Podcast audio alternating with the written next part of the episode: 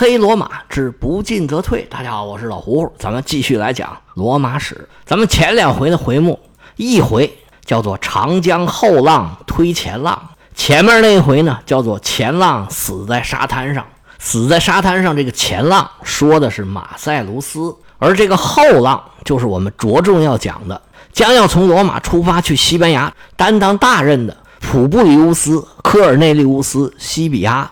这前浪呢，他可不是被后浪给推死的。马塞卢斯作为罗马对抗汉尼拔的主力，这几年里头啊，抗汉尼拔战争打的可谓说是艰苦卓绝。他是少数几个在正面面对汉尼拔的时候能取胜的罗马将军之一。六十岁的老将，可以说为罗马奉献了一辈子，功劳簿上都写满了。罗马人称他为“罗马之剑”。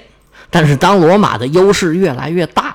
马塞卢斯这位前浪却没有福气享受战胜敌人、打赢战争这份殊荣，结果这份荣耀就落在了咱们刚刚介绍的这位后浪大西比亚身上。当然，现在说这个话还早，形势呢是一步一步发展到那儿的。不过后来西比亚能够获得巨大的成就，跟他起步早那是分不开的。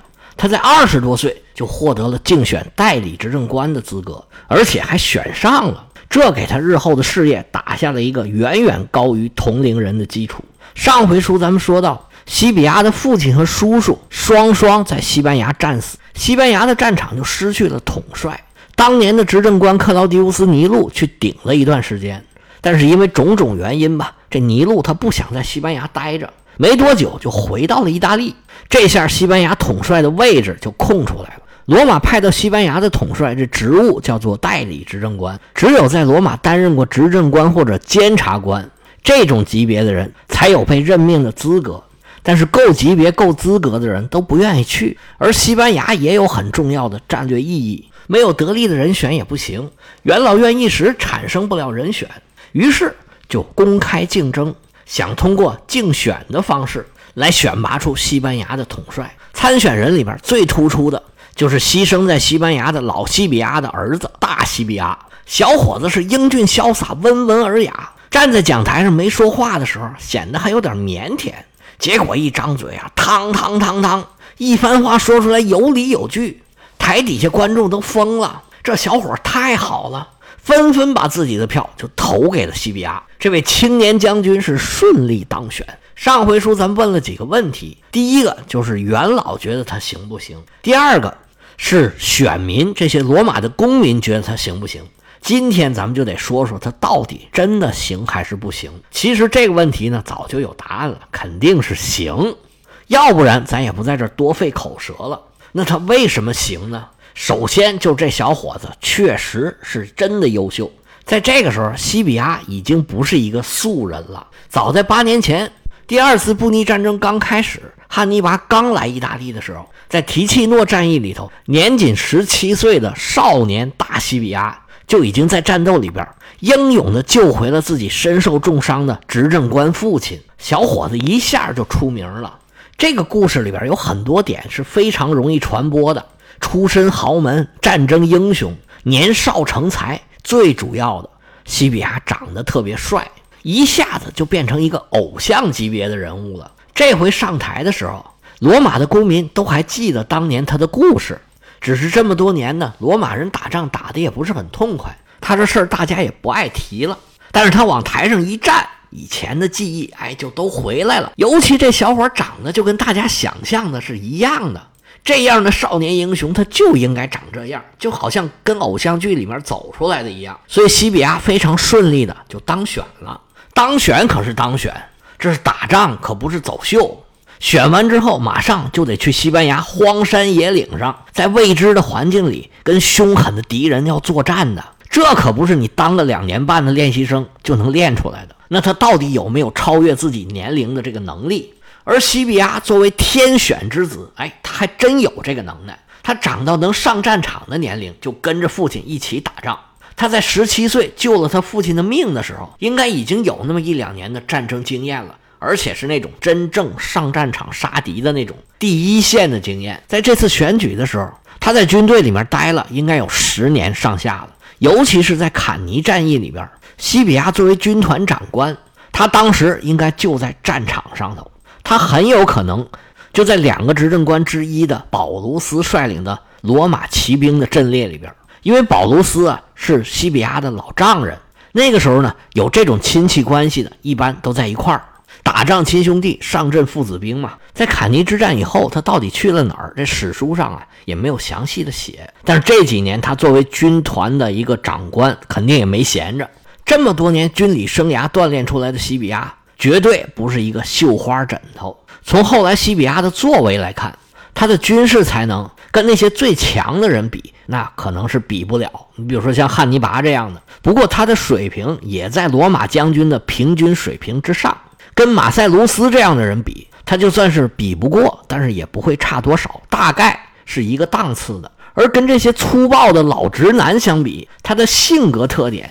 让他能更好地适应在西班牙的局势。比起马塞卢斯、尼禄这样的标准的罗马将军，西比亚拿我们中国人的话说啊，更像一个儒将。他的性格比较柔和，举手投足都是那么优雅，透着贵族范儿。他虽然没有像汉尼拔那样诡计多端，但是谋略方面也是相当厉害的。而他最厉害的就是他的个人魅力。拿现在的话来形容啊，他就是一个小太阳。自己非常热情，又能感染别人。在蒙森的《罗马史》里边，有一段是对西比亚的描写，我感觉写的非常好，我就原文读一下。蒙森说：“他的热情足以感化别人的内心，他的筹谋足以令凡事都听从智慧的安排，同时又不会将那些世俗之人置之度外。他既不会天真到跟民众一样相信他受神灵的启示。”也不会坦率到对其置之不理，但他却暗自深信他是受神特殊眷顾的人。简言之，就是真正具有先知性的人。他超越于人民之上，又远在人民之外。他信守承诺，大有王者之风。他认为，若是采用普通的王者称号，便是自贬身价。但他不明白共和政体的宪法应该怎样拘束他。他对自己的伟大深为自信。以至于他不知道何为嫉妒，何为怨恨。他谦恭有礼地承认他人的成绩，慈悲地原谅他人的过失。他是一位杰出的军官，也是一位优雅的外交家，但他身上却没有这两种职业让人生厌的特质。他把希腊文化和罗马人最为丰富的民族感结合在一起，谈吐中满是才气，举止间尽显优雅。不论是士兵还是妇女，是异国同胞还是西班牙人，是元老院中的对手还是更为伟大的迦太基敌人，无不对普布利乌斯·西比亚心悦诚服。他的名字不久便广为人知，似乎他就是那个注定为国家带来胜利与和平的明星。我觉得这里面有几个词儿用的特别好，一个是先知，一个是明星。先知都是那种特别有魅力的人，用很简单的话就能把事儿给说明白，而且呢，让大家都感觉特别舒服，特别服你，很容易就能聚拢一帮人。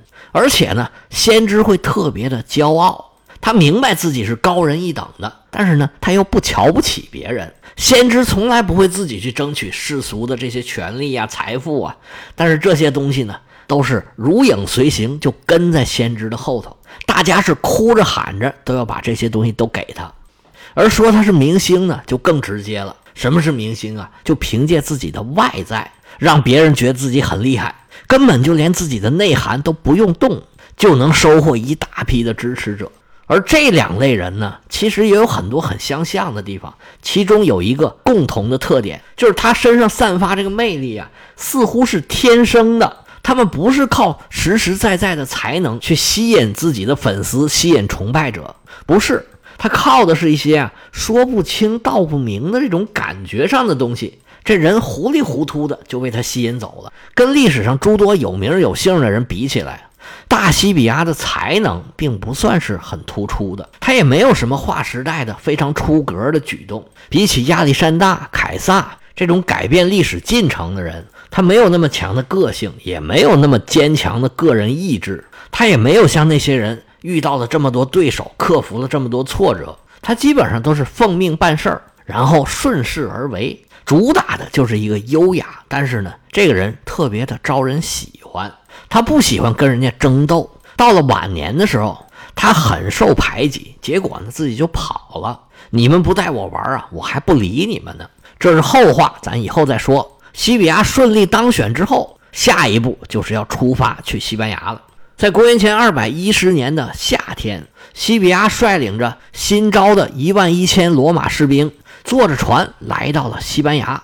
当时罗马人的基地设在塔拉科，现在这地方叫塔拉戈纳，在埃布罗河以北，是西班牙东北部的一个港口城市。他到了以后啊，马上召集当地部落的领导人，发表了一通热情洋溢的演讲。无非是表扬对方很忠诚，让他们以后继续跟着罗马干，跟着大哥混有肉吃，以后亏待不了你们。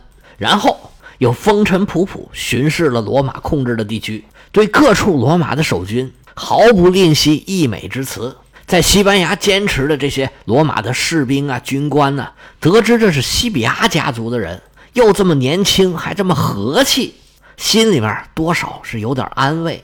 西比亚到了西班牙之后。陆陆续续又来了一个军团，在西班牙的摸底儿工作做完了之后，西比亚就开始安排冬天的事儿。冬天很快就到了，西比亚对驻进东营的罗马军队进行了重组。经过一个冬天的努力，西比亚的手下出现了一支崭新的军队。这支军队啊，整合了他父亲时代一直坚持到现在的西班牙守军，还有他自己带的一万一千新招的军队。还有一支在他到了以后才出发的老兵军团。现在西比亚手里这支军队啊，经过西比亚的调教，是一支实力均衡、战斗能力相当强的军队。西比亚到了西班牙之后，一直也没闲着，他就在琢磨他父亲当年有什么问题，失败的原因是什么。西比亚跟他的参谋团队经过反复的研究，得出两点结论：第一个。是他们两兄弟分散了兵力，俩人各带一支军队，还被人家给调虎离山了。然后就是第二个原因，你本来兵力都少了，然后跟自己同盟的这些凯尔特伊比利亚雇佣兵还临时叛变了，那这个仗还怎么打呀？分析出来原因之后啊，就开始收集情报，把情报收集来往桌面上一摊。西比亚一看乐了，我父亲当时这俩问题。现在迦太基人比我们还严重啊！他们为了备战，在整个西班牙他们能碰到的地区，到处横征暴敛，这部落基础还不如我们呢。而且现在迦太基这三位将军分兵分得更厉害。迦太基这三位将军分别是汉尼拔的两个弟弟哈斯德鲁巴和马哥。还有一位将军也叫哈斯德鲁巴，不过他是另外一个家族的，他叫哈斯德鲁巴吉斯哥。为了好区分，以后就管他叫吉斯哥。他们这三个将军呢，都在搞西部大开发呢。因为东南部他们已经经营了多年，现在是比较稳定了。为了开拓新领地，他们军队的主力啊都被带走了。其中吉斯哥和哈斯德鲁巴俩人啊，你住长江头，我住长江尾，他们的军队。分别驻扎在塔古斯河的源头和入海口。塔古斯河是整个伊比利亚半岛，也就是西班牙所在的这个半岛最长的一条河流。不过它的下游在现在葡萄牙的境内，当时那个地方叫卢西塔尼亚。吉斯哥带着军队就驻扎在这里，而哈斯德鲁巴呢，在塔古斯河的源头，也就是内地山区，而马哥呢，离着就更远了。他为了保障海峡的畅通，跟母国的联系，他带着军队啊跑到海峡对面去了。直布罗陀海峡北非那边呢，被称为赫拉克勒斯之柱，马哥的军队就驻扎在这里。他们仨人啊，谁也不挨着谁，而且更要命的是，他们三个人都离他们的老窝卡塔赫纳，也就是新迦太基特别远，都超过了十天的路程。西比亚在这个时候表现出来惊人的胆识。小伙子真有魄力啊！他一琢磨，你们军队的主力都在八竿子打不着的地方，而我们从埃布罗河河口出发，如果顺风的话，两三天就能到。现在卡塔赫纳城里边只有一千多守军，我们现在出击，直接把你们老窝给拿下。等你们知道了，再想回来救，已经晚了。这个时间窗口大概有十天左右，而且呢，就算打不下来，罗马人坐船一走，也不会有太大的损失。如果打下来，这座城就是我的了。那我守你攻可就没那么容易了。所以他这个偷袭计划呀，基本可以让罗马立于不败之地，还是很稳妥的。西比亚把这个计划定好了，来年的一开春他立马就着手实施了。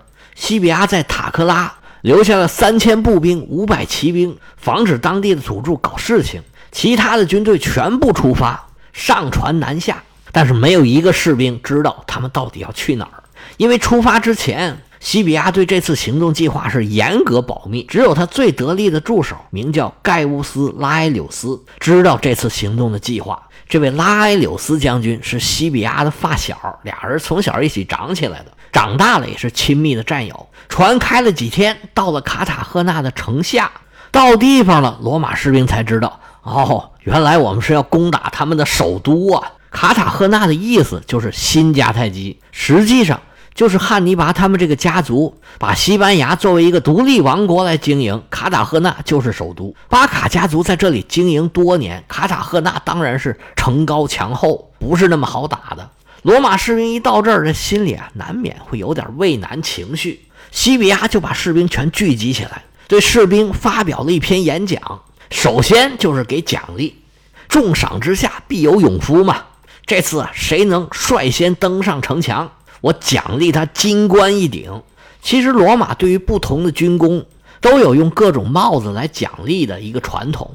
最高等级的叫草冠，只有拯救一个军团或者一整支军队的将军、指挥官或者军官才能获得。士兵是无论如何也得不到这个奖励的。次一等呢，叫做公民官，又叫相叶官。就是用橡树叶编的花环，这是颁给拯救罗马公民生命或者说坚守阵地的人。然后呢，有海战官，有金官。海战官呢是海战里头第一个登上敌舰的人获得了奖励。金官呢是在战斗里边一对一单挑杀死敌人，而且呢能坚守阵地一直到战斗结束。跟攻城有关的奖励有两种，一个叫城垛关，一个叫城墙关。城垛关是奖励第一个登上敌人城墙或者是营地的围墙的士兵或者百夫长，这是奖给士兵的。那城墙关呢，也叫墙官，这是奖给往城墙上插自己的军旗的士兵。不过这么细的分类呢，是到了帝国时代才有的。这个时候呢，有可能给士兵的奖励啊，还没有规定的这么细。到底讲什么，怎么讲，可能就看这个指挥官一句话。否则，西比亚也没有必要在这儿演讲的时候说这个事儿。而西比亚呢，在这时候又开始装神弄鬼了，说：“咱们这次出征啊，是因为我得了一梦，梦到谁呢？就是海神尼普顿。这尼普顿呢，跟希腊神话里叫波塞冬。这位大神在我的梦里啊，是原原本本把我们怎么来、怎么攻城、怎么获胜，都详详细细的告诉我了。”我们出发的时候对你们保密，哎，这也是大神吩咐的，所以你们不用管，一往无前往上冲就行了。我们是有神明保佑的。西比亚在罗马就被人传的神乎其神，说他母亲在生他之前啊，就曾经跟一个大蛇交配，生出这孩子啊是被神明保佑的。所以你看他十七岁时候就能救他父亲，二十多岁人家就已经当领导了。那时候的人呢都很迷信。士兵一听他这么说，心里感觉哎，好像真有点谱了似的，振奋精神，准备攻城。而在城里头负责防守的一位将军，名字也叫马哥，但是这个不是汉尼拔的弟弟了。他一看罗马人大军压境，难免腿肚子有点哆嗦，赶紧派人给三位主将都送出信儿去，并且组织士兵准备抵抗。要想知道西比亚这一仗结果如何？咱们且听下回。